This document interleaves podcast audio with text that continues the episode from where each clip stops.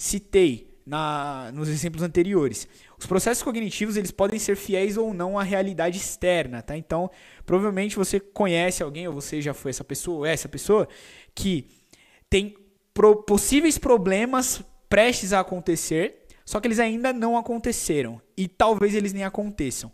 Mesmo assim, você está tendo reações fisiológicas, você está você tá tendo reações emocionais e principalmente você está tendo comportamentos negativos simplesmente porque os seus processos cognitivos estão interpretando aquela, aquele possível problema como uma catástrofe já realizada. Né? Ou seja, está sofrendo por antecipação e está se comportando de forma descontrolada ou prejudicial. E olha só qual que é o problema disso. Quando isso acontece, talvez o seu comportamento faça aquele problema acontecer.